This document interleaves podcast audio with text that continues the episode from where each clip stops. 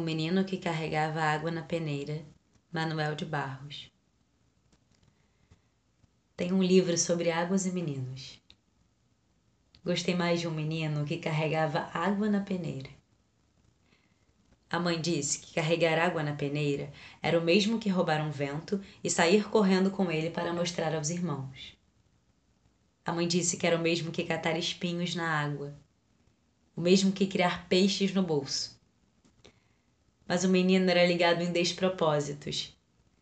Quis montar os alicerces de uma casa sobre orvalhos.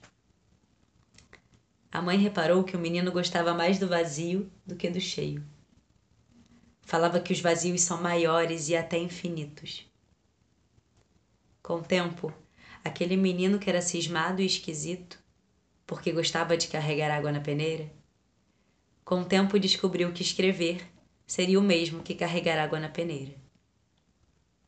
No escrever, o menino viu que era capaz de ser noviça, monge ou mendigo ao mesmo tempo o menino aprendeu a usar as palavras.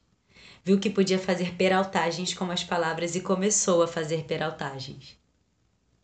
Foi capaz de interromper o voo de um pássaro botando ponto final na frase. Foi capaz de modificar a tarde botando uma chuva nela.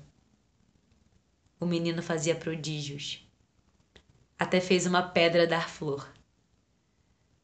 A mãe reparava o menino com ternura a mãe falou: Meu filho, você vai ser poeta. Você vai carregar água na peneira a vida toda. Você vai preencher os vazios com as suas peraltagens e algumas pessoas vão te amar por seus despropósitos.